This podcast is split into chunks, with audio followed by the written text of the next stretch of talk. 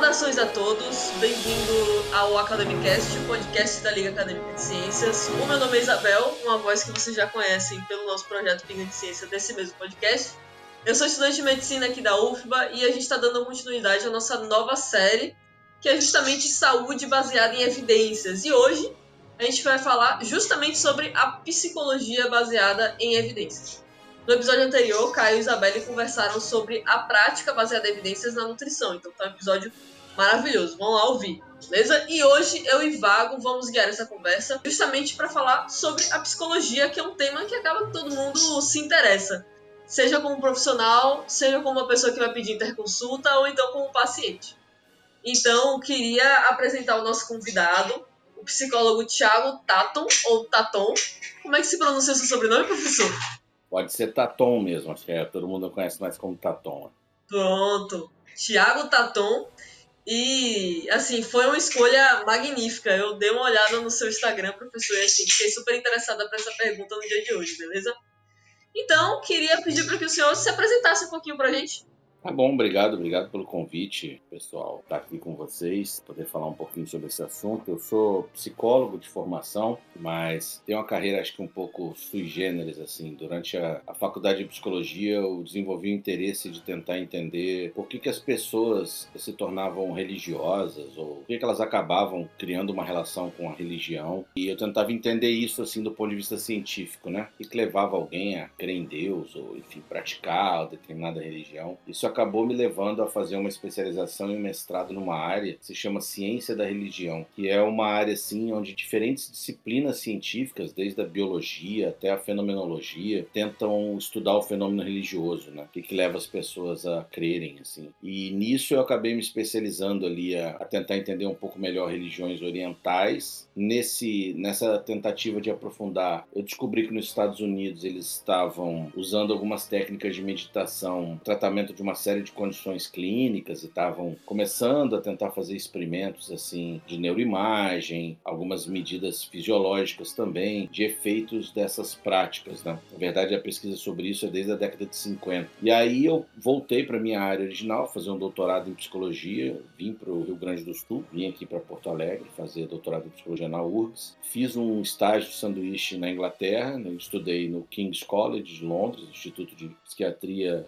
e Neurociências, e ao mesmo tempo eu estava estudando em Oxford lá. Eu morava em Oxford e ia para Londres e estudar lá na Universidade de Oxford, onde eles desenvolveram um protocolo de uma técnica que se chama mindfulness, né, é para tratamento de depressão. Então tinham estudos muito interessantes assim, fazendo ensaios clínicos enormes, comparando é, mindfulness, que é esse tipo de meditação, com inibidores de recaptação de serotonina. E voltei com esse conhecimento da Inglaterra, fiz um estágio de pós-doutorado na Faculdade de Medicina aqui, no Departamento de Psiquiatria. Então, durante dois anos, a gente, a gente estudou os efeitos dessa prática, né? Então, fizemos, fizemos um estudo lá com três braços, né? Uma intervenção, um grupo controle ativo, fluoxetina também, e um grupo controle ativo como intervenção em grupo, terapia cognitivo-comportamental em grupo, e mindfulness, né? E recentemente publicamos alguns desses papers, desses resultados desses estudos, né? E tem alguns estudos para sair ainda que estão já foram submetidos. Então eu fiz esse caminho assim, tentando incluir um pouco de teoria, de outras áreas do conhecimento, mas ao mesmo tempo sempre alinhado assim a uma ciência experimental. Então assim, depois do pós-doutorado eu acabei me dedicando mais à minha empresa, eu tenho uma empresa que é a Iniciativa Mindfulness, né, e é o meu consultório. Então voltei para o consultório, para a empresa, mas eventualmente contribuo ainda assim com revisão de artigos, é, ajudando estudantes em mestrado, doutorado, participando de bancas, né? Mais ou menos essa então a minha trajetória. Perfeito, professor. A gente vai conversar ainda sobre esse seu processo na prática baseada em evidências, na sua construção de pesquisa. Mas antes eu queria que Vago, a minha duplinha nesse episódio, se apresentasse também. Olá, Isabel. Olá, Thiago. Tudo bom? E demais ouvintes. Minha estreia aqui no Academicast. Eu entrei na Liga semestre passado. Chamo Luiz Vago. Também sou estudante de Medicina da UFBA. E como Isabel comentou, essa nova série do Academicast, a gente vai estender essa abordagem. A gente já vê no podcast da LAC Medicina baseada em evidência. Só que vamos trazer essa prática baseada em evidência para as demais áreas da saúde. E hoje a gente vai abordar sobre a prática baseada em evidências no contexto da psicologia. E o professor Tiago vai nos ajudar a entender melhor como como funciona essa prática na psicologia. Perfeito, Vago. Então, como pergunta de abertura para esse episódio, antes da gente entrar nesse processo de mindfulness, como é que foi a sua construção nessa carreira, professor? Eu queria saber qual foi o seu primeiro contato com essa prática baseada em evidências e como é que essa abordagem, né, desse, desse conteúdo mesmo dentro da psicologia, porque a gente tem bastante contato com a medicina, né, porque somos estudantes, mas psicologia é realmente uma dúvida que surgiu dentro da liga e eu acho que seria bastante interessante elucidar nesse episódio. Na verdade, isso foi muito mais recente para mim do que eu gostaria, né? Tem que ver que eu tenho quase 20 anos de formado, né? Então, há 20 anos atrás, psicologia, ela era dominada, ela era muito dominada, ainda é hoje em dia, né? Apesar de que nos últimos três ou quatro anos a gente vem vendo uma revolução aí dentro da psicologia, mas ela era muito dominada pelo campo da psicanálise, né? E apesar de ter vários médicos, né? Freud era médico, Carl Jung também era médico, são práticas, né? A psicanálise lá de Freud, que é tão popular, né, o nome de Freud, elas são práticas que não estão ancoradas, assim, de um modo geral, no método científico. Em particular, quando a gente identifica o método científico ao modelo de ciência experimental, que domina a pesquisa científica biomédica. Campos de conhecimento como psicanálise, eles cindem a uma cisão com esse método experimental. Quando eu fiz faculdade, a faculdade era dominada praticamente por uma epistemologia, por um entendimento de ciência, ou mais associado às ciências sociais ou à psicanálise. E aí então a psicologia ficou, segue ainda em muitos lugares, herdeira dessa tradição herdeira de um tipo de fazer ciência, que é das ciências sociais, que onde não cabe, por exemplo, discutir sobre ensaios clínicos randomizados, ou sobre meta-análises, coortes, estudos longitudinais. Essa linguagem da ciência experimental, no Brasil em particular, é uma linguagem que teve um acesso muito difícil na psicologia, na psicologia brasileira. Né? Apesar da psicologia ter nascido na Alemanha, dentro de um laboratório com práticas experimentais. Mas a, a ideia da, da psicoterapia ficou muito forte na psicologia do Brasil. Para a gente entender isso é um pouco complexo, porque a psicoterapia da Argentina, na década de 50, 60, acabou influenciando muito a psicologia brasileira. Né? Então a psicologia brasileira ficou muito identificada com o campo social e com a psicanálise. E foi assim que eu recebi a psicologia. Eu fui encontrar, por exemplo, a ciência experimental muito depois. Eu fui encontrar um pouco antes, vamos dizer assim, do meu doutorado. E hoje em dia eu te diria assim que nos últimos três ou quatro anos, efetivamente que iniciou uma discussão do que vem chamado de psicologia baseada em evidências. Isso é muito recente psicologia. E a gente tem uma crise instaurada hoje na psicologia, tanto que há pouco tempo atrás, uma moça bem jovem estava discutindo na internet abertamente com o Christian Dunker, que é um psicanalista famoso, assim, desses que aparecem em Rede Globo, essas coisas, mas criando um debate aberto na internet, assim, né? um confronto, diria. Mas veja bem, nós estamos falando de coisa de três ou quatro anos só em que a ciência experimental de fato está dialogando com a psicologia no Brasil.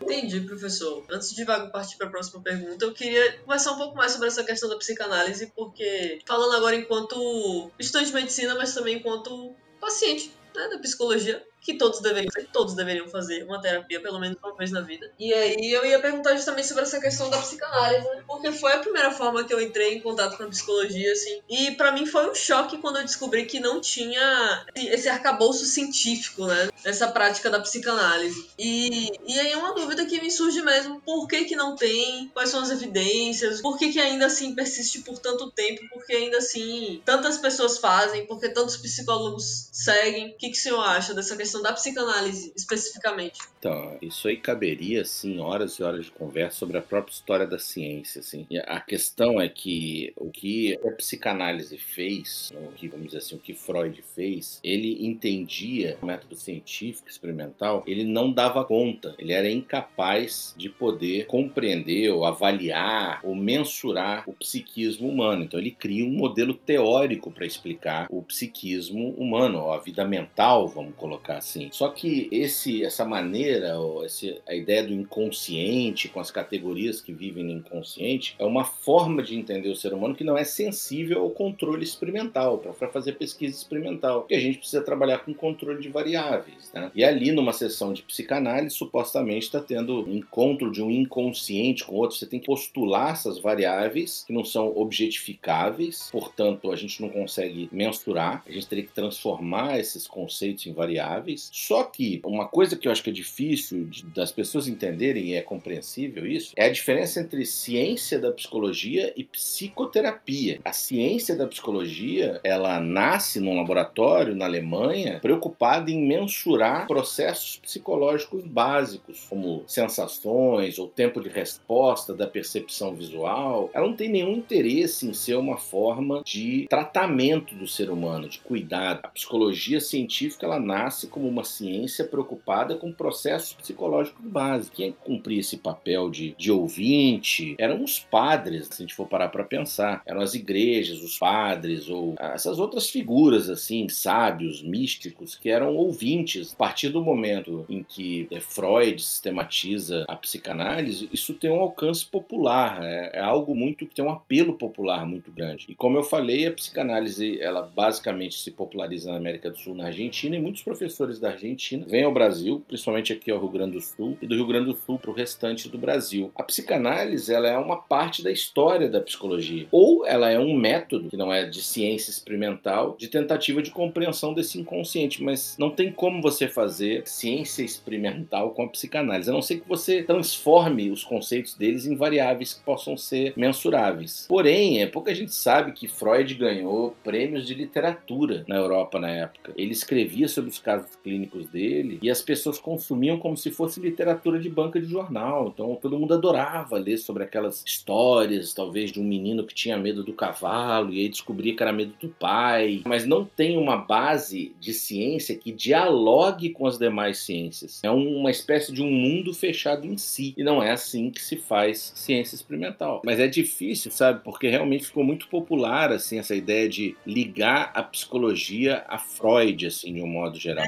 Achar que, que psicologia e Freud são a mesma coisa. Não, Freud ele inaugura uma maneira de entender o ser humano. Essa maneira de entender o ser humano, ela vai fazer parte da própria história da psicologia, mas ela é isso ela deve ser contada como uma história e quem quer ser psicanalista deve aprender psicanálise em institutos de psicanálise. O problema é que as faculdades de psicologia, ao invés de ensinarem psicologia, elas estavam ensinando psicanálise. Um exemplo claro disso é o seguinte: disciplinas centrais de uma faculdade de psicologia seriam psicologia do desenvolvimento humano, psicopatologia e psicologia da personalidade. Por exemplo, são três cadeiras importantes de uma faculdade de psicologia. Eu aprendi essas três cadeiras, essas três aulas, eu eu aprendi a visão psicanalítica de psicopatologia, a visão psicanalítica de desenvolvimento humano e a visão psicanalítica de desenvolvimento da personalidade. O que é um absurdo, porque isso não deveria ser dado na faculdade de psicologia, isso deveria ser dado no instituto de psicanálise para quem quer ser psicanalista. Então, durante muito tempo, as faculdades de psicologia do Brasil não formaram psicólogos e psicólogas, formaram psicanalistas. Esse é o problema. Até fazendo o link, professor, com o que o senhor falou, essa formação psicanalista da psicologia brasileira, né, que o senhor comentou. Acho que até tem essa interpretação geral de que a psicologia ela tem muito dessa subjetividade, vai abordar no sentido a individualidade e talvez por ser subjetivo não se aplique o método científico. Mas em relação a esse sentido de abordar a individualidade, como aplicar esse argumento de que psicologia está mais relacionada à subjetividade em relação às evidências. Então, o que levar em consideração para tentar mudar um pouco essa visão? Então, como eu falei para vocês no início, nos últimos anos no Brasil é, desembarcou aqui um, é que essa é uma questão da própria história da psicologia, é uma briga, digamos, e supostamente foi solucionada pelos comportamentalistas quando eles externalizaram o objeto de estudo. Eles falavam, enquanto a gente continuar falando que o objeto de estudo da psicologia são os interiores dos seres humanos, a gente não vai conseguir fazer controle de variável. Então, os comportamentalistas falaram: vamos colocar como objeto da psicologia o comportamento observável. Vamos falar sobre o que a gente pode ver. Assim como um biólogo olha para o microscópio e fala sobre a célula que está naquela lâmina que ele está olhando, vamos falar sobre o comportamento humano e não sobre esses interiores vagos, esses id, ego, superego, essas categorias, o inconsciente, né, o inconsciente coletivo. A gente só vai conseguir fazer uma psicologia científica a partir do momento em que a gente tiver um objeto de estudo estável. Para você fazer ciência experimental, você precisa ter o que se chama de estabilidade do objeto de estudo. Se eu for estudar o osso rádio, o osso do braço, se chama rádio, esse osso tem que ter algumas características estáveis. Ele tem que ser relativamente parecido em todos os seres humanos. Né? A morfologia do osso, como o osso é feito, a estabilidade do osso, de onde ele termina, de onde ele começa, do que, que ele é feito, quais são as partes, como num catálogo anatômico, que permite com que eu estabeleça regras gerais sobre o funcionamento do osso rádio, quando ele está quebrado, como que eu conserto, né? Quando tem alguma lesão, o que, que se faz. Agora, sobre o ser humano, existe essa ideia da subjetividade, e isso foi solucionado, em parte, alegam os comportamentalistas, desde a emergência da escola comportamental, que foi externalizando o objeto de estudo. A mesma coisa com a psicopatologia, quando foi criado o DSM, o Manual do Diagnóstico de Transtornos Mentais, de criar categorias mais ou menos estáveis do que, que caracteriza um transtorno bipolar do humor, o que, que caracteriza um transtorno borderline, o que, que caracteriza um quadro depressivo. Então, assim, a gente teve que criar estabilidade nessas categorias, seja sobre o desenvolvimento humano, seja sobre psicopatologia, para que se pudesse fazer ciência experimental em cima disso. E hoje, por exemplo, existe modelos de psicoterapia, ah, como as psicoterapias comportamentais, contextuais, a própria terapia cognitivo-comportamental, que é mais conhecida, a TCC, a mais recentemente a psicologia baseada em processos, que são campos de psicologia que fazem psicoterapia, mas que trazem essa estabilidade do objeto de estudo. Vão criar categorias que não sejam dos interiores, muito subjetivas, que a gente tenha uma definição clara e que elas caibam no espaço e no tempo. Então, só que não são populares. Não são populares. Existe ainda na população, na mídia, essa ideia muito forte da, daquele rosto de Freud, né, virado de lado com um charuto na boca. E uma ideia romântica também, de que se eu falar do ser humano de uma maneira muito direta, como se isso estivesse errado, né? Então, parece que falar em psicanálise ou falar em terapias um pouco mais assim subjetivas, parece que é certo assim para a população, sabe? Ah, não, o ser humano ele é misterioso, não vamos definir o ser humano. o que o senhor estava comentando me levantou uma questão que era justamente qual é a dificuldade que a psicologia enfrenta para praticar a psicologia baseada em evidências. Qual é o maior problema que o senhor vê assim? Então, o problema ele existe esse apelo popular da a população, o povo, as pessoas, elas também querem um entendimento do ser humano, vamos dizer assim, mais complexo. Então, por isso que nós, assim, nós adoramos astrologia, leitura de mãos, chakras, porque parece que vai de encontro a uma apelo popular de que para falar do ser humano tem que ser complexo, tem que ser complicado, tem que, tem que envolver termos complexos, complicados. Isso é uma questão cultural. Cultura ela é assim, ela não vai mudar. Agora tem uma outra coisa que é a grade curricular das faculdades de psicologia no Brasil. Então é, é necessário fazer uma grande reavaliação, mas eu sinto que a gente tem um Conselho Federal de Psicologia que é inoperante em relação a isso, e funciona mal, e a gente também não tem unidade acadêmica na psicologia no Brasil, para que se reveja as faculdades de psicologia, comece a, de fato você ensinar psicologia dando espaço a cada vertente, né? Então, você tem que ter uma psicologia da personalidade sendo ensinada com as teorias científicas da personalidade. Você até pode oferecer uma disciplina opcional, optativa de psicanálise, não há problema, mas não pode ser a espinha dorsal do curso. É, então, enquanto não mudarem as grades curriculares das faculdades, onde possa caber um pouco mais é, é, disciplinas ensinando o que é o método científico, o que é a psicologia científica, o que é uma psicologia baseada em evidências, o que é psicoterapia baseada em evidências. A gente está no início desse debate ainda. Né? Infelizmente, isso já era para ter acontecido há mais de 20 anos, mas a gente ainda está é, no início. Às vezes eu sinto também, eu falar um troço até meio trágico, assim, mas eu sinto que à medida que os professores mais velhos, mais velhos que eu, até eu tenho 43 anos, aqueles professores que não conseguem mudar, sabe? Aqueles que só ensinam uma visão social da psicologia ou só ensinam psicanálise, ao dia que eles se aposentarem ou morrerem e a gurizada mais nova começar a assumir cargos e postos na faculdade. Se eu não me engano, Thomas Kuhn, que falava isso, filósofo da ciência, que a ciência só muda quando os velhos morrem. Então ele vai falar na revolução científica que a revolução científica acontece quando os velhos começam a morrer, porque às vezes os velhos impedem muitas vezes o avanço científico, porque eles ficam presos aos seus paradigmas e às suas epistemologias, né?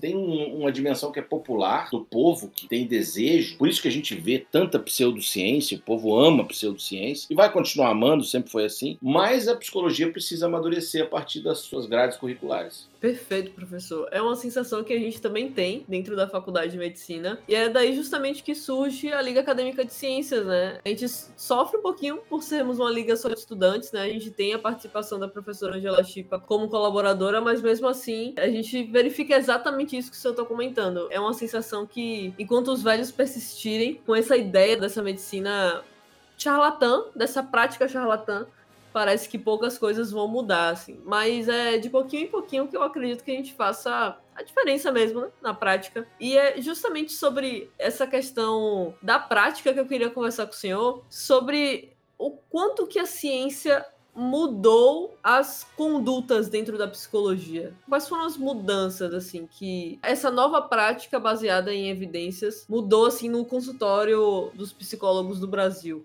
Eu acho que ainda não mudou. Não mudou, mas eu acho que está mudando aos poucos, assim. E, e, só para deixar claro, né, não se trata de uma demonização da psicanálise ou, ou ficar falando mal de psicanálise ou então de psicologia social, né? É porque a psicologia social, por exemplo, ela é ciência também. Só que é um tipo de método científico, digamos assim, que não é a ciência experimental. Então é um método científico que vai dar conta de fenômenos sociais. É importante deixar isso claro, porque senão fica parecendo que só o que responde à ciência experimental é ciência. E isso é mentira, tá? Ah, por exemplo, desde o início da psicologia científica, com Wundt na Alemanha, ele fazia experimentos no laboratório, experimentos mensuráveis, observáveis, mas ao mesmo tempo ele escrevia a psicologia dos povos, que eram vários tomos de estudos falando sobre fenômenos culturais complexos, como religião, sociedade. Então, assim, a grande questão é que para se fazer uma ciência de intervenção, psicoterapia é uma ciência de intervenção, né, com seres vivos, com seres humanos. É muito perigoso a gente abrir mão da ciência experimental. Então, na psicologia cabem diferentes ciências, cabem as ciências sociais, cabe inclusive a psicanálise, como um apêndice da psicologia, como uma parte da psicologia, uma parte que não vai responder à ciência experimental. Nos últimos anos, com a popularização da psicologia, da psicoterapia baseada em evidências, está se criando um apelo entre os jovens agora, que é bom, que é muito positivo, eu acho, de fazer uma ciência de intervenção, por exemplo, vamos pensar num quadro de psicopatologia que é comum, fobias, tá? Então, grande parte da população tem diferentes fobias, né? Então, desde fobias de, de insetos, que muitas pessoas têm,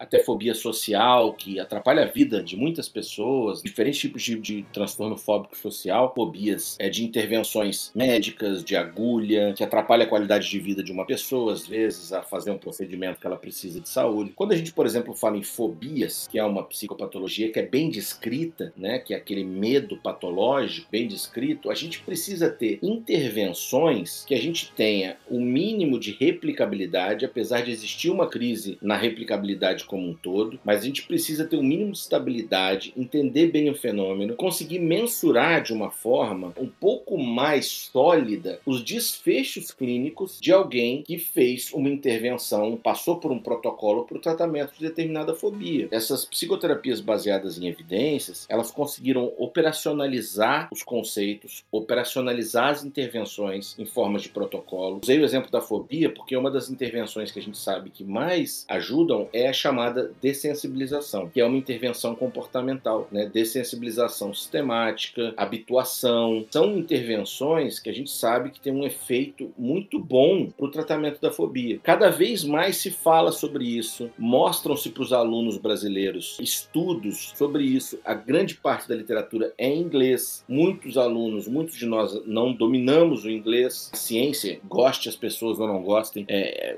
no mundo inteiro ela é feita em inglês. Tem tudo bem um eurocentrismo nisso tudo aí, mas faz parte, goste a gente ou não. Então, assim, nos últimos anos isso tem se popularizado, mas ainda assim é muito forte a presença de psicanálises e de outros tipos de pseudoterapias, mesmo entre estudantes de psicologia. O Freud, eu até falei um pouco atrás, não tem um caso clássico de um menino que tinha fobia de cavalo, que era o pequeno Hans, esse caso que ele, ele descreve na psicanálise, e que aí ele vai descobrir através do método psicanalítico que o medo do cavalo cavalo, na verdade, era medo do pai. Agora, como é que eu vou replicar? Como é que eu vou colocar isso dentro de uma ciência experimental? Ele teve acesso ao inconsciente do menino, que vazou através da fala, de atos falhos. É, às vezes é mais próximo de uma espécie de bruxaria, de uma ciência oracular, assim, de algo que depende da intuição do terapeuta ou da terapeuta do que de como é que eu vou fazer ciência experimental com isso? Não tem como. Só que os psicanalistas vão falar: dane-se a ciência experimental. A psicanálise ela é outra coisa, entende? Só que na psicologia ainda é ensinado de maneira muito forte, de maneira nevrálgica. E esse é o problema. Então, a gente precisa ter. O que, que os estudantes de psicologia estão fazendo? Que é um pouco assustador. Eles fazem a faculdade, 4, 5 anos, e depois eles fazem mais dois anos de curso para aprender o que eles deveriam ter aprendido na faculdade. E isso é bizarro. Mas é isso que eles estão fazendo agora, fazendo formações por fora, com o mundo online, através de diferentes institutos, né, para aprender o que deveriam ter aprendido na faculdade.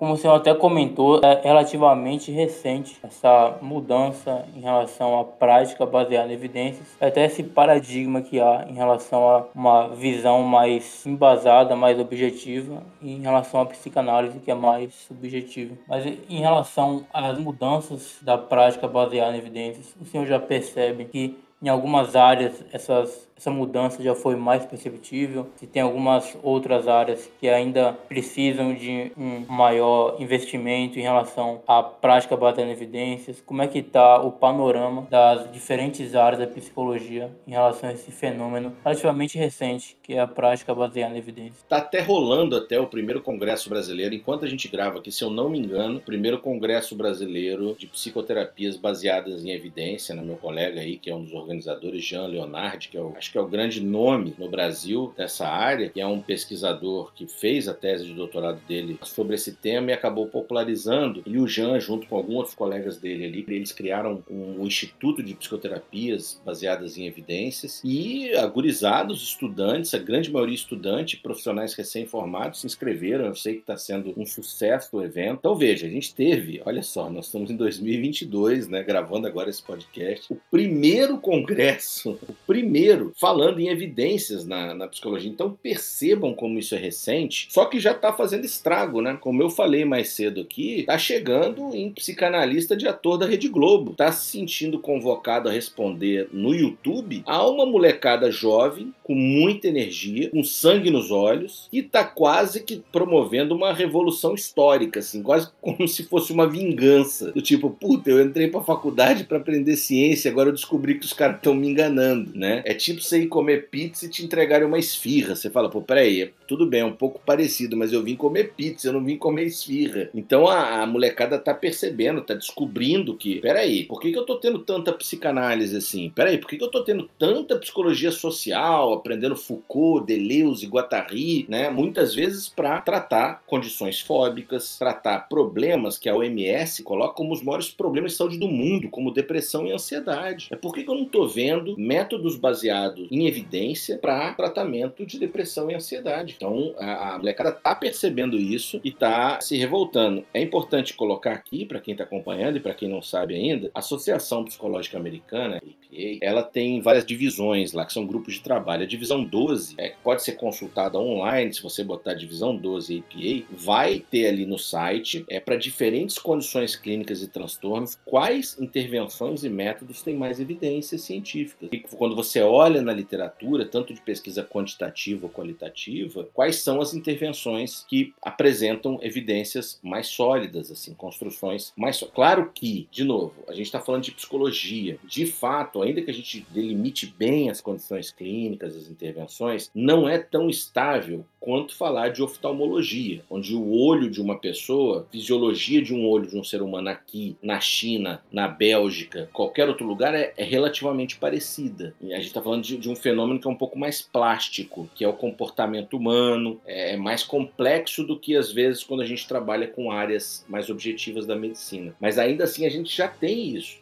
no site da EPA. Né? Isso está chegando agora. Então, eu acho que para o tratamento da depressão, para o tratamento da ansiedade, todos os fenômenos que são desses eixos da depressão e da ansiedade, como transtorno bipolar, borderline, ou da ansiedade, como a crise de pânico, as fobias, os transtornos obsessivo-compulsivos, transtornos de déficit de atenção e hiperatividade, lá na divisão 12 da EPA, você tem ali os melhores tratamentos disponíveis. E isso está chegando nas pessoas, nos estudantes, nos jovens psicólogos e psicólogas hoje em dia.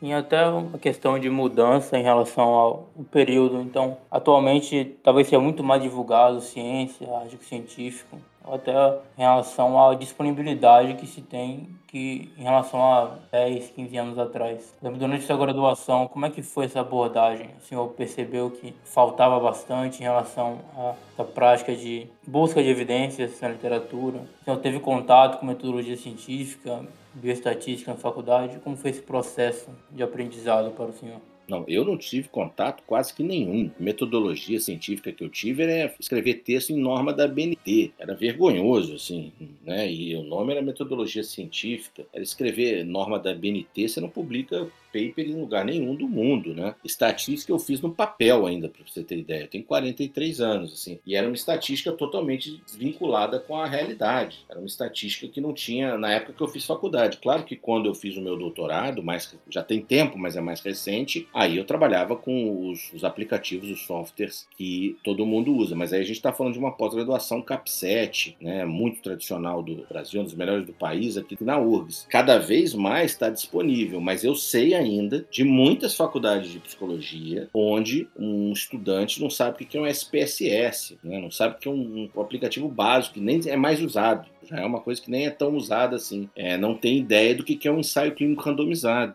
Não aprende isso na metodologia científica. A pessoa aprende a parar de fazer aqueles trabalhos que ela fazia na escola para fazer um trabalho usando referências. Isso ainda é uma realidade para muitos cursos de psicologia. Estatística, então, nem se fala, né? A pessoa, no máximo, vai ter ideia do que é uma estatística descritiva, alguma coisa assim. Os cursos ah, mais bem ranqueados do país, de grandes instituições, esse cenário está mudando cada vez mais. Mudando por uma pressão que está vindo dos alunos, de um modo geral. Por quê? Gente, a gente vive em outro tempo, em outra época. Todo mundo usa Instagram, todo mundo. Hoje não tem um estudante, um estudante de psicologia no Brasil que não esteja acompanhando essa revolução das PBS, das práticas baseadas em evidência. Mesmo o estudante lá do interior do Brasil, de uma cidade pequena, ele tem acesso ao Instagram e ele tem acesso às discussões que estão tendo nos grupos, nos grandes perfis que os colegas encaminham entre eles. Então, eu creio que a gente tem aí um espaço de aproximadamente 5 a 10 anos anos, numa avaliação realista, nos próximos 5 a 10 anos, eu acredito que as faculdades de psicologia do Brasil vão, vão se reinventar. Agora, quem tem mais de 10 anos de formado foi uma piada, praticamente raras exceções, salvo algumas exceções, o que aprendeu de metodologia científica e de estatística, bioestatística nem se fala, estatística básica, quem tem mais de 10 anos formado em psicologia, eu desafio a me mandar uma mensagem depois do meu Instagram que aprendeu algo decente. Então, a psicologia, de um modo geral, no Brasil, sempre foi muito defasada em relação à ciência experimental. Professor, impressionante essa, essa revolução que o senhor está comentando, que parte justamente dos estudantes. É uma coisa que a gente vê acontecer também um pouquinho aqui no nosso universo, dentro da Faculdade de Medicina da Bahia, e é sempre muito bom ver alunos defendendo a MBE, né, como a gente chama, Medicina Baseada em Evidências, em aulas que muitas vezes defendem práticas baseadas no, na orelhada, né? Foi assim que eu aprendi, foi assim que meu professor me ensinou, e meu professor recebeu essa aula do professor há, há 50 anos atrás. E isso na medicina, não. Cabe isso na medicina. A medicina sempre teve, ela sempre teve aliada à ciência experimental, assim, é. é eu não consigo se eu souber, rapaz. a gente associa muito a medicina a uma prática 100% baseada em evidências, né? Mas no fundo, no fundo, o que a gente vê mesmo, professor, é, é, são profissionais muitas vezes que não sabem também o que é um ensaio clínico randomizado, não sabem avaliar a qualidade de um, de um paper, não sabem sequer ler artigos, o que, assim, e fica bem claro que o que aconteceu com a medicina e essa contraposição, né? Na pandemia. Mais de 400 mil mortos. É, e o Conselho Federal de Medicina calado, o tempo todo calado. Defendendo, inclusive, a, a independência do médico em recomendar o medicamento que ele achava que seria pertinente. Ou seja, defendendo indiretamente o uso da ivermectina e outras tantas drogas ineficazes no combate à Covid. Que, assim, foi é, eu, achei, eu achei por questões meramente ideológicas ou políticas, mas me assusta saber que provavelmente foi por ignorância científica também. Também. Não, assim, acredito que do presidente do Conselho Federal de Medicina veio muito da ideologia, mas dos médicos né, do, do conjunto médico, eu imagino que também vai por uma ideologia, mas também por uma ignorância fortíssima. Professor, eu recentemente fiz uma prova de bioestatística que eu fiz cálculos na mão. Eu tive que levar uma calculadora para minha prova de bioestatística. Então, eu fiz um cálculo no, no papel, assim como o senhor fez há, o quê, 20 anos atrás, 10 anos atrás? É, tipo, a pessoa botou a turma inteira numa cápsula do tempo e voltou para 1932 para a pessoa fazer a prova. Exatamente. É isso, né? Foi exatamente isso que aconteceu na minha prova. Então, é, é justamente por isso que a LAC está aqui, que esse podcast existe, justamente por isso que a gente está iniciando esse projeto de saúde baseada em evidências, para a gente ver que essa realidade, é, ela não é só do grupo da medicina e até compartilhar, né? Porque é muito bonito ver é, essa posição dos estudantes de psicologia e até um exemplo para nós estudantes de medicina aqui da faculdade a tomarmos isso como postura ideológica, inclusive, a defesa da ciência como uma solução para diversos problemas e realmente a melhor opção para o nosso paciente, sabe? Então é, é, muito bonito ouvir o senhor falando sobre isso e é muito bom saber que o futuro é realmente promissor dentro da psicologia. Eu espero que seja o mesmo dentro da medicina. Mas aqui na faculdade, professor, a gente enfrenta essa resistência forte com os professores um pouco mais velhos em aceitar as evidências mais recentes, né? Alguns, obviamente, já aceitaram, já comentam sobre. É, a gente já entrevistou, inclusive, algum desses professores, como foi o caso do professor professor Jamari. Quem tem curiosidade para conhecer mais um pouquinho do professor Jamari, tem um episódio de entrevista com ele aqui no Academicast. Mas, mesmo assim, a gente enfrenta essa dificuldade de falar sobre medicina baseada em evidências com esses professores. É, e eu queria saber justamente disso com o senhor, assim, como é que os profissionais, sejam os profissionais da sua geração, de uma geração anterior, como é que esses profissionais eles enxergam essa conduta da psicologia baseada em evidências? Como é que está sendo isso atualmente, a partir dessa revolução que está acontecendo recentemente? Então, é, é, importante ainda pensar que a psicologia brasileira ela está bastante segmentada de que tem uma história aí de 30, 40 anos de, de psicanálise, então tem muitos institutos de psicanálise muito fortes no país ainda, né? A gente está falando de um movimento muito recente, então enquanto meu colega Jean lá criou um instituto de psicoterapia baseado em evidências, tem 2 mil institutos de psicanálise. A gente precisa lembrar que a psicologia ela é um campo que, do ponto de vista popular, é, ela concorre com constelações familiares, concorre com teta healing, concorre com todo tipo de maluquice, né, com leitura de mãos, de cartas, que é como. E aqui eu não estou agredindo o povo, a população, não. Não estou chamando o povo de ignorante. Eu estou falando que é natural uh, o ser humano, em busca para tentar ter uma vida melhor, ele vai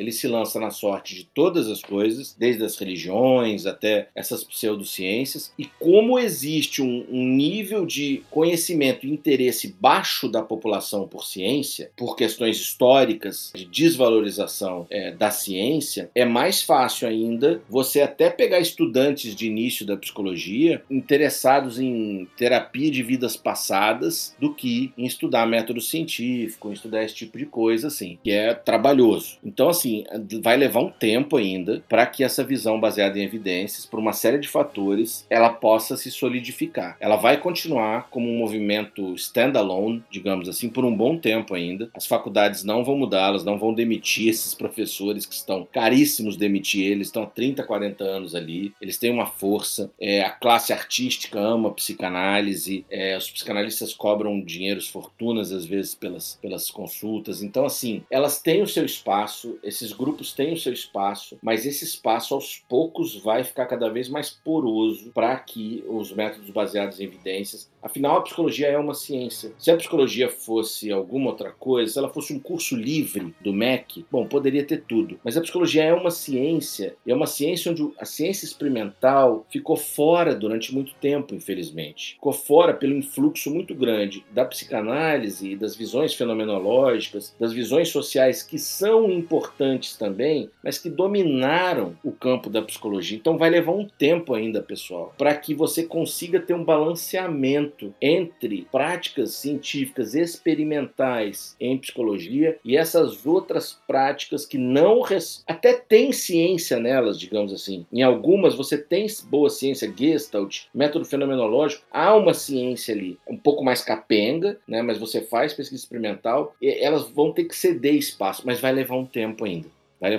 E os estudantes ficam confusos e perdidos no meio disso. Diga-se a verdade, os estudantes se veem no meio de uma confusão enorme. Assim. Eu imagino, professor, até porque a gente admira né, os nossos professores, a gente cria essa, essa admiração por, por alguns profissionais que são mais velhos do que a gente, e até é difícil acreditar que muitos deles não estão seguindo realmente o que se diz na, na evidência mesmo, né? E é até estranho entrar numa faculdade e não ver ciência nessa faculdade. É uma coisa que acredito que seja um choque para muitas pessoas que entram não apenas em psicologia, mas também em outras diversas áreas. Mas assim, professor. Mas qual é o problema? O problema é que a gente não sabe o que é ciência. Então a gente entra. Exato a gente saindo do cursinho, entra na faculdade com 18 anos saindo do cursinho, sem saber o que é ciência, sem ter lido um livro do Carl Sagan, que seja O Mundo Assombrado pelos Demônios. A gente entra sem saber. Então, as pessoas que deveriam nos ensinar ciência, elas não ensinam, porque seria muito. Seria uma sacanagem com o estudante exigir que ele entre com 18 anos na faculdade esperando que. Assim, ele quer receber ciência, mas como ele não sabe o que, que é, o que foi entregue para ele, ele aceita aceita. E às vezes é entregue com paixão, né? o professor fala com paixão sobre aquilo, fala com aquele fervor, e você recebe aquilo. Então, na verdade, é uma grande sacanagem, às vezes, o que acontece com o estudante que entra numa faculdade achando que vai receber ciência, e dependendo da qualidade do corpo docente, da grade curricular, ela vai receber mais ou menos. Perfeitamente, professor. É uma sensação que a gente compartilha também aqui na UFBA.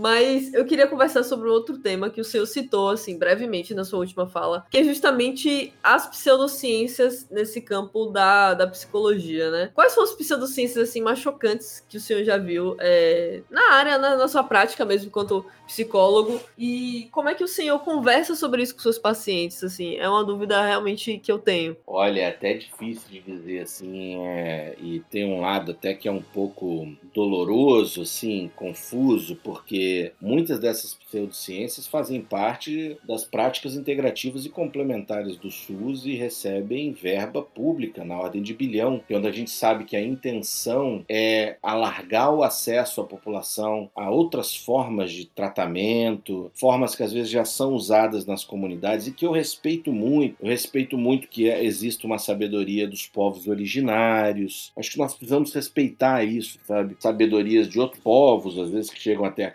sabedorias, conhecimento chinês, Extremo Oriente. Só que para a gente poder colocar isso, eh, eu não ia entrar nisso agora, mas enfim, como política pública, não tem como a gente fazer isso abrindo mão da ciência experimental. Agora, no dia a dia, no dia a dia é tudo que você possa imaginar. É lama quente na testa, é, são vários tipos de lavagem retal, coisas que colocam em risco as pessoas, é, essas coisas com quântico, né, DNA quântico. Olha, e aí a gente entra numa seara assim que ela flerta até com a loucura um pouco, flerta mas, de novo, a gente não pode colocar o ônus disso nas pessoas. Não é culpa das pessoas. As pessoas elas estão em sofrimento e elas estão buscando é, melhorar. E aí, se, se a sua vizinha fala: Olha, eu fui num cara lá que tem uma máquina que você põe a mão e ele lê o seu DNA e fala o que você tem que fazer, você não pode exigir que essa pessoa descubra que aquilo é um charlatanismo, né? Até porque a pseudociência é isso. Ela, ela usa uma,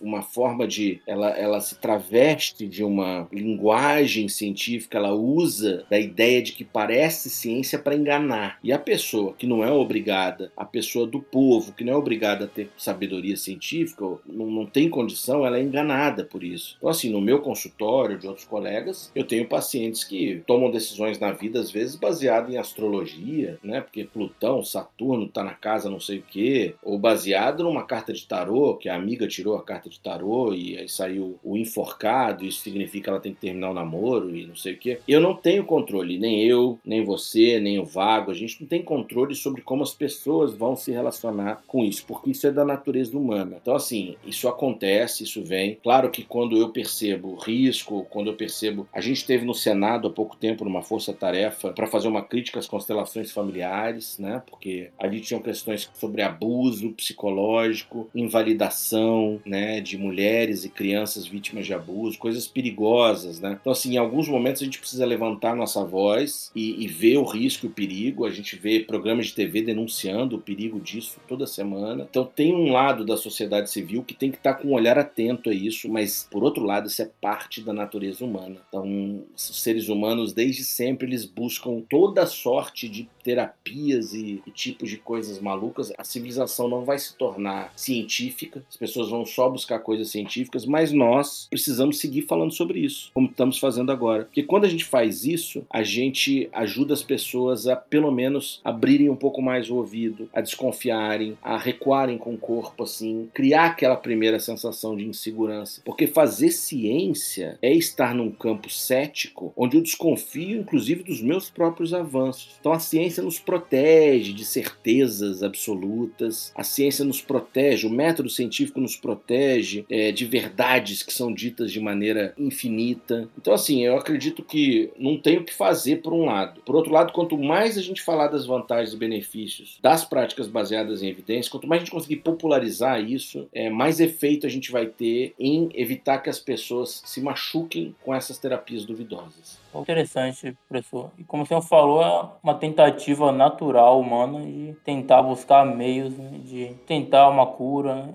é importante até lembrar que, até por se tratar de área de saúde, muitas pessoas estão em situação de vulnerabilidade, enfim. E até essas práticas diversas cabe até algum conforto para as pessoas. Né? É até importante o profissional ele ter esse jogo de cintura, digamos assim, para ele saber fazer essa abordagem, esclarecer o paciente, se for uma prática perigosa, por exemplo, até propor o melhor atendimento possível. É uma questão até complicada, então como o senhor acha que deve fazer essa abordagem na psicologia? E quais ferramentas, digamos, digamos, o senhor acredita que são eficientes nesse combate de algumas pseudociências que elas podem causar um dano potencial e que sejam até um caminho efetivo para divulgar o pensamento científico? Quais ferramentas o senhor acredita que vão atuar nesse papel?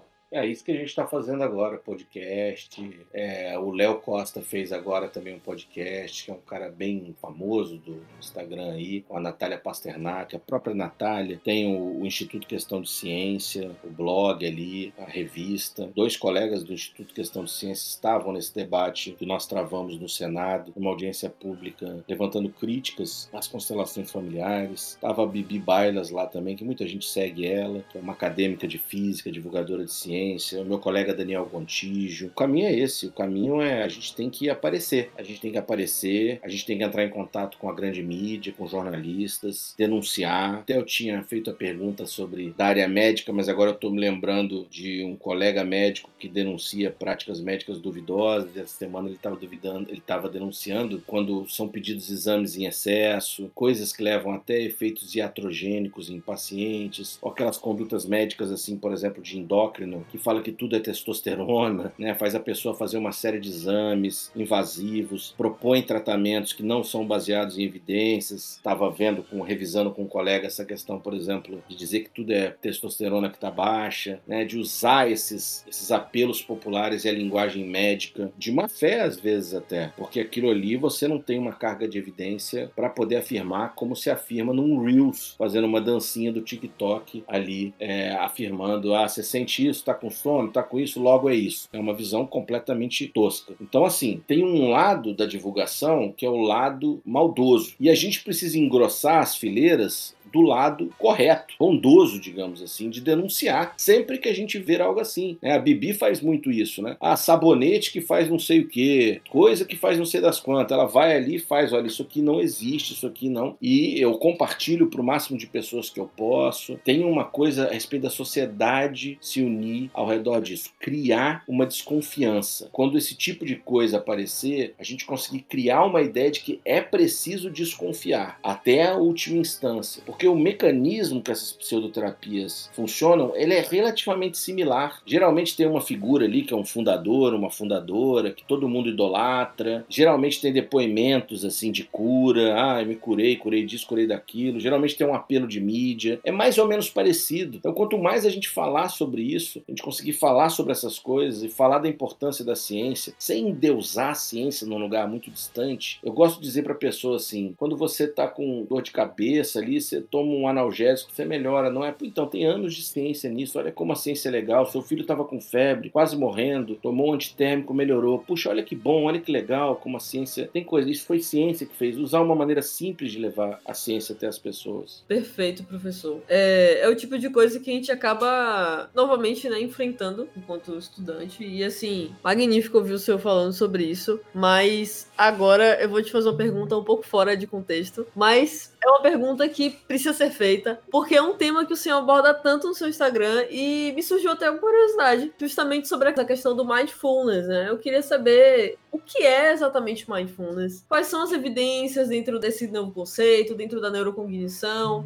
é, e, enfim, conversa com a gente sobre essa coisa que o senhor tanto fala no, nas suas redes sociais que eu fiquei super curiosa para saber. Então, lembra, lembra que eu falei que eu fui fazer mestrado em ciência da religião e ali eu descobri esses estudos gerais sobre meditação e aí descobri alguns estudos da década de 50, né, de alguns pesquisadores pioneiros norte-americanos que, que, trouxeram, que foram para os Himalaias ou foram estudar esses monges com práticas diferentes ali. Eu lembro agora de algum Herbert Benson, um grande cardiologista norte-americano premiado, que é um dos pioneiros e comecei a ver que tinha uma investigação de ciência experimental em cima dessas práticas de meditação. Porque quando eu fui estudar, é claro, o pessoal mandava eu ir em templo, mandava eu conversar com um monge, mandava eu ir meditar. Eu falava, bom, interessante isso tudo, mas eu quero fazer ciência experimental com isso, eu quero ver se tem ciência experimental nisso. Então eu comecei a entrar em contato com esses estudos e descobri que no final dos anos 70, início dos anos 90, um biólogo molecular do MIT tinha desenvolvido um protocolo de oito semanas para tratamento de dor crônica, que ele deu o nome de Mindfulness Based Stress Reduction, que era a redução do estresse baseado em mindfulness, e que tinham sido feitos ensaios clínicos ali no General Hospital de Massachusetts, nos Estados Unidos, foram publicados esses estudos. E então eu comecei a ir atrás desse protocolo, que inicialmente foi desenvolvido para dor crônica, e como eu falei desde o início, é, ele foi feito por uma equipe de médicos, então fizeram ensaios clínicos e usando o desfecho o limiar de dor, né, e alguns outros desfechos também, manualizaram a intervenção. Então, apesar dela ter uma espécie de origem e diálogo com essas práticas meditativas, é, as práticas foram tiradas assim o que interessava foi retirado desse contexto mais religioso, espiritual, assim, budista, e foi operacionalizado, né? Então, foi bem descrito, ó, a pessoa vai ficar sentada por 10 minutos, é, levando atenção na respiração, depois disso ela vai fazer uma prática de 40 minutos deitada no chão, levando... Muito bem descrito o protocolo, assim, né? E sem elementos sobrenaturais, espirituais, nada disso. E eu me interessei por, por conhecer esses protocolos mais de perto. Durante meu doutorado eu fui para Inglaterra ver esse protocolo protocolo que estava sendo utilizado no, no, no IOP, lá no King's College de Londres, né? E me formei nesse protocolo, recebi o treinamento diretamente da criadora, que é uma neurocientista inglesa chamada Tamara Russell. Ela era visiting lecturer na época, lá no King's. É, e ao mesmo tempo, como eu morava em Oxford, Oxford estava desenvolvendo um protocolo, uma adaptação desse protocolo para o tratamento da recaída de depressão. Então, a Universidade de Oxford, né, uma das universidades mais importantes do mundo, estava adaptando esse protocolo para o tratamento de depressão, de recaída de depressão, porque eles não estavam vendo sucesso isso na terapia cognitivo-comportamental em grupo. Os pacientes não aderiam ao tratamento, né? tinha um problema de adesão. E o mindfulness, é, eles viram em estudos pilotos pré-experimentais que tinha uma adesão muito boa e começaram a colocar no National Health Service, tentando pleitear para entrar no sistema público de saúde inglês, do qual inclusive o SUS se inspirou uh, para ser criado. E quando eu morei na Inglaterra, já fazia parte do National Health Service a intervenção chamada é, MBCT, é, Mindfulness Based Cognitive Therapy, e uma intervenção de sucesso com estudos experimentais publicados em periódicos como JAMA, The Lancet, grandes jornais médicos, né, ensaios clínicos, é, com processo de controle de variáveis muito bem feito, por equipes assim de 12, 15 pesquisadores. Então, o Mindfulness, é, apesar de ter esse apelo popular, ter muita coisa mal feita sendo feita em nome do Mindfulness, existe muita ciência boa no Mindfulness. O problema é que, pouca gente ensina mindfulness através de uma ciência boa, porque é algo popular e que, que mexe com a cabeça das pessoas assim, ah, eu vou meditar, e não tem um conselho que rege. Então qualquer um pode dizer que ensina mindfulness, né? E como ficou popular agora, e agora tem um monte de perfil na internet, no Instagram, de gente ensinando mindfulness e você vai ver tudo errado. A pessoa tá botando música de cachoeira no fundo, som de golfinho, é, ensina relaxamento, achando que está ensinando mindfulness. Então é um campo cinzento, mas que existem bons profissionais que trabalham com a técnica de mindfulness baseada em evidência. Mas tem coisa mal feita também. Perfeito, professor. Foi justamente essa dúvida assim que eu senti, né? Porque eu vi o mindfulness, mindfulness né, sendo bem abordado no, no perfil do senhor, mas ao mesmo tempo eu também já vi várias loucuras no Instagram. E eu fiquei, gente, é, como pode uma pessoa tão, tão indefesa da ciência e ao mesmo tempo falando de uma coisa que eu já vi associada a, a coisas claramente anticientíficas? E aí é muito bom ver que, apesar de. É, assim, é uma área aparentemente nova, né? Mas que existem profissionais que estão dispostos a trazer ciência para essa área e realmente serem verdadeiros profissionais, né? Porque uma pessoa que vende uma técnica terapêutica sem conhecê-la e sem conhecer a evidência por detrás, no final de tudo, é um charlatão, né? Assim, em poucas palavras. Psicologia isso vai acontecer muito, sabe? É difícil de. Com o crescimento do campo do coaching também. Agora tem uma coisa também que é seja mentor. Tem isso. Qualquer pessoa pode ser mentor ou mentora. Para mim, eu que tenho 43 anos, mentor era o, era o amigo do He-Man, que tinha um desenho que era o He-Man. O mentor era quem era um cara de bigode mais velho que ajudava o príncipe Adam, como ele ficava mal, e se o mentor não ajudasse, ele virava o He-Man para tentar salvar a humanidade. Mas agora assim, ó, aí tem as ferramentas do coaching, aí tem mentor e mentora. Ih, rapaz, tá uma loucura. Então, assim, que eu diria hoje, triste eu falar isso enquanto psicólogo, mas eu tenho até medo de indicar psicólogo, psicólogas, eu sinto inseguro. É um campo assim, como você falou, do mindfulness, eu diria assim, ó, 80% hoje de mindfulness no Brasil desconfie. E tem os outros 20% assim, procure se informar. Olhe, olhe o currículo, bota o nome na internet, tenta achar a rede social da pessoa, é, desconfie dessas coisas muito midiáticas, dessas promessas, sabe? Eu irei curar a sua ansiedade com mindfulness. Não existe isso. Aliás, existe uma pesquisadora que ela colocou publicamente na internet 49 efeitos colaterais nocivos perigosos da prática de mindfulness mal conduzida. O grupo se chama Cheetah House. É, se você botar isso no Google, Cheetah é o nome do. parece um guepardo, né? Em inglês escreve Cheetah. Cheetah House, que é uma brincadeira com o termo budista, onde essa pesquisadora é uma pesquisadora que publicou muitos papers. Ela compilou num site público para todo mundo ter acesso os perigos, as reações adversas e efeitos colaterais de práticas de mindfulness e meditação quando mal conduzidas. Podem levar a despersonalização, a transtorno de pânico, a pessoa pode hiperventilar e facilitar episódios de trauma, né? Então assim, desconfia, desconfia quando alguém aparecer e falar, ó, oh, vou fazer o um mindfulness aqui para te curar de tudo. Uh -uh. Cuidado. Perfeito, professor. Eu até abri aqui o, o site. Vai ficar no linkado, beleza? No, no episódio. Vai estar tá também na bio do nosso Instagram. Então, quem tiver curiosidade para abrir esse site do Tita House, vai ficar linkado, beleza? Professor, já estamos chegando perto do fim desse episódio. E, assim, foi uma conversa magnífica. Eu tô muito feliz com essa conversa. Porque, nossa, é impressionante como a ciência, independente da área, continua sendo ciência. E é muito bom que essa filosofia de fazer ciência também é um ato político, também é um ato de revolução. Persiste também em outras áreas e é muito bonito ver o senhor falando sobre isso. E acredito que senhor tenha também outros diversos colegas que defendem essa ideia. Isso me deixa ainda mais feliz. E eu queria que o senhor desse assim uma última palavra para os nossos ouvintes, para os ligantes da LAC, justamente sobre esse grande tema que a gente discutiu hoje. Obrigado.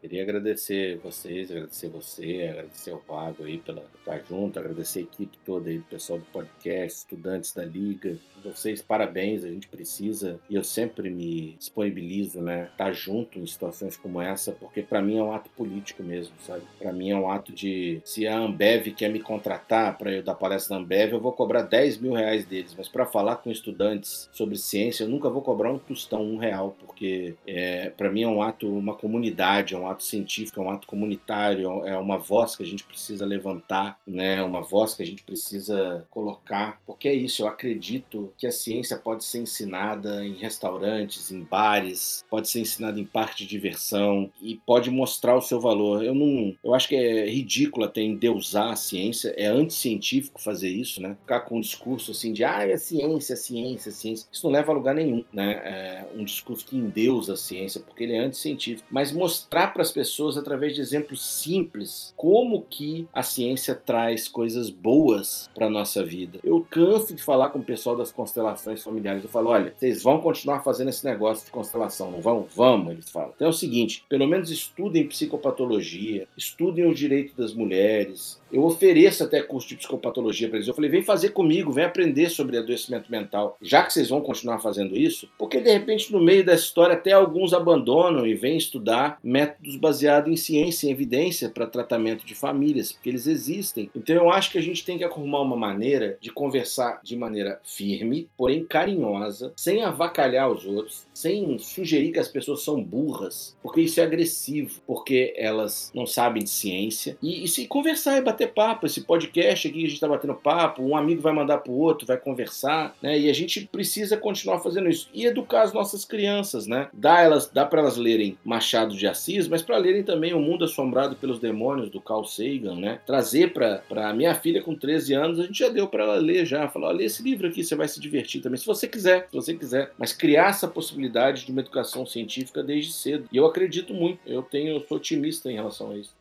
Perfeito, professor. É, é impressionante porque aqui na LAC a gente inclusive fez um, um, grupo de, de leitura mesmo desse livro do Carl Sagan, porque era um absurdo alguns ligantes não terem lido, então assim, é impressionante que sua filha de 13 anos já tá tendo contato com um livro tão maravilhoso quanto esse. E é justamente isso que a LAC defende, né? O, o Pedro Abad é um ligante sênior já da gente, é um ligante sênior, ele tem que passar três anos na liga, e ele tem uma frase muito significante, né? Ele foi presidente do da LAC, que é transformar a ciência em bate-papo de corredor, e é exatamente isso que, que a LAC se propõe a fazer, é exatamente isso que. O, o propósito mesmo da Academicast é esse, né? Transformar a ciência em bate-papo de corredor, e para mim foi exatamente o que nós fizemos nesse episódio de hoje. Então queria agradecer a você que persistiu até aqui nesse podcast, nessa longa conversa, espero que você tenha gostado. Queria recomendar vocês a ouvirem o episódio sobre nutrição baseada em evidências que foi gravado também. Já tá em todas as plataformas, beleza? Confiram também as nossas redes sociais, arroba LACFMB. Acompanhem também o professor Thiago Taton, que é impressionante o perfil dele, tenho certeza que vocês vão gostar. E é isso, pessoal. Eu espero que vocês retornem para o próximo episódio. E até mais. Obrigada, professor, pela oportunidade. Obrigada, Vago, pela grande dupla.